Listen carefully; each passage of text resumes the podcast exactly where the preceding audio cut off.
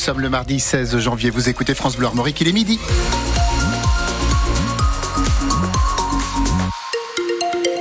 Les infos avec Eric Bouvet. Eric, tout d'abord un chiffre 68,4 millions. La France compte 68,4 millions d'habitants. C'est un tout petit peu plus que l'an dernier, mais cette hausse continue de ralentir à cause de la chute de la natalité qui s'accélère. Un moins de 700 000 bébés sont nés en France l'an dernier, ce qui est une première depuis la Seconde Guerre mondiale, Emmanuel Collardet. Le nombre de naissances a chuté de 6,6% l'année dernière, quasiment trois fois plus vite qu'en 2022.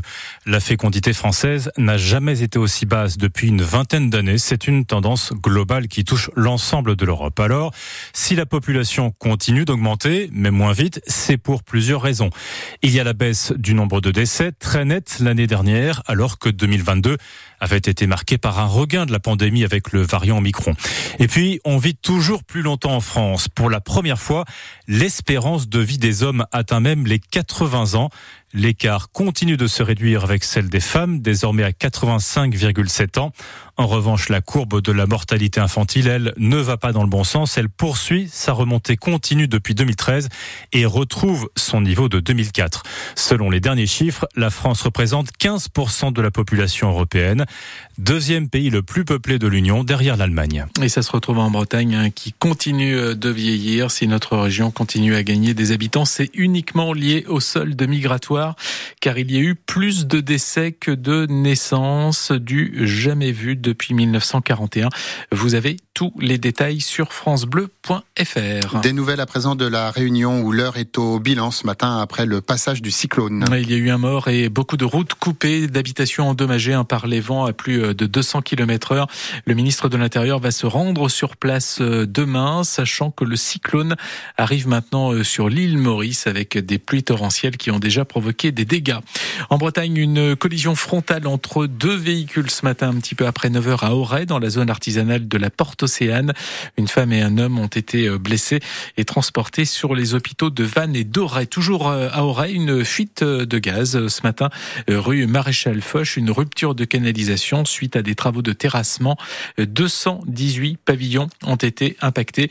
Et puis à Rennes, la police invite à faire attention à des faux billets de 20 et 50 euros. Des commerçants en ont déjà été victimes. Pour les reconnaître, il n'y a pas d'hologramme. La matière du billet est assez particulière. Il y a en plus une mention Movie Money sous le drapeau européen. Reparlons maintenant de la ligne B du métro de Rennes à l'arrêt depuis deux semaines. Et avec les bus relais mis en place, eh bien, les temps de trajet, vous le savez, sont euh, plus longs. Ce qui pousse certains usagers à télétravailler davantage, euh, comme en témoignent ces euh, passagers rencontrés à Via Silva par Valentin Maillot-Borny. Pour éviter à ces salariés des trajets trop longs chaque jour, certaines entreprises ont augmenté le nombre de jours de télétravail, comme chez Constructis qui emploie Léo. Au travail, ils nous ont donné la possibilité d'avoir des jours de télétravail supplémentaires. Donc avant c'était deux dans l'entreprise, maintenant trois. Et pour les personnes qui sont vraiment impactées par l'arrêt du métro, bah du coup il y en a quatre pour certaines personnes. Marie, elle, travaille chez Soprasteria. Elle effectue le trajet tous les jours, mais ça lui prend beaucoup plus de temps. Avant je prenais le train et le métro, et ben là le, le bus est infernal. J'ai essayé une première fois 45 minutes de bus, plus mes, mes 20 minutes de train, c'est plus possible. Quoi. Donc au lieu de 40 minutes, maintenant, je mets en voiture, je mets 45 minutes. Et si je prends le, le bus et le, le métro, bah, au total, je mets presque une heure un quart, je crois. Comme Marie, la plupart des usagers ont repris leur voiture. Conséquence, il n'y a quasiment plus aucune place pour se stationner. Chloé, étudiante de 24 ans, vient plus tôt le matin pour s'assurer une place. On commence à 8h15 et on est là à 7h30 pour pouvoir se garer. Quoi. Donc euh, oui, on commence beaucoup plus tôt, on se réveille beaucoup plus tôt, donc euh, c'est un peu de fatigue. Quand on arrive trop tard, on peut pas du tout se garer, donc on doit se garer à perpète et après bah, il faut marcher et on arrive en retard. Et donc voilà. Certains n'hésitent d'ailleurs pas à se garer sur le trottoir. Et sachez pour ceux qui empruntent le bus hein, que le parking relais au terminus de Via Silva et ses 800 places restent ouverts malgré l'arrêt de la ligne B. À Saint-Brieuc, la FDSEA et les jeunes agriculteurs appellent à se mobiliser euh, en ce moment devant euh, la préfecture. Ils veulent dénoncer les modalités d'attribution des aides du fonds d'urgence mises en place après euh, la tempête qui arène. Ils protestent notamment contre la lourdeur et la complexité administrative et une distribution qu'ils estiment au premier arrivé, premier servi. Et puis je vous rappelle la grande conférence de presse d'Emmanuel Macron ce soir à la télévision et sur francebleu.fr. La dernière fois euh, que le président a fait une telle conférence, c'était en avril 2019 à la suite de la crise des Gilets jaunes. On vous dévoilait dès hier midi quelques noms parmi ceux qui porteront la flamme olympique lors de son passage en Bretagne. Eh bien, écoutons l'un d'eux maintenant. Un de ceux qui porteront cette flamme dans le Morbihan le 6 juin. Alors, pas n'importe qui, un champion olympique, médaille d'or de planche à voile à Barcelone en 1992. Les connaisseurs savent qu'il s'agit de Franck David.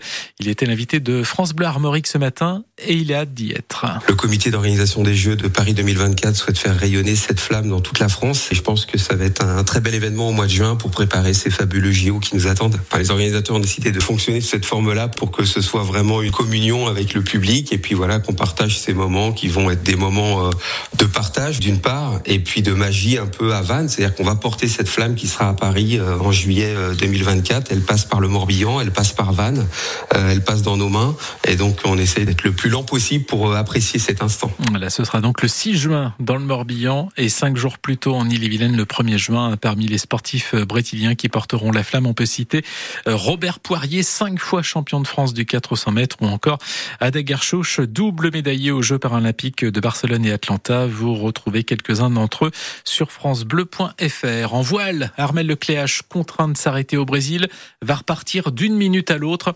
Son escale au port de Récif est un tout petit peu prolongé hein, pour réparer son maxi trimaran.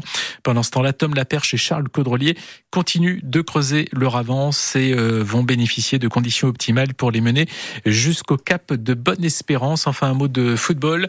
Et Nemanja Matic qui a toujours des envies de départ. Hein. Le CERM les a réaffirmés hier. Les dirigeants du Stade Rennais ne veulent pas le laisser filer chez un concurrent comme l'Olympique lyonnais. En l'occurrence, en tout cas, Matic est dispensé entraînement en vue du prochain match dimanche contre Marseille en Coupe de France. La billetterie pour le grand public a ouvert ce matin.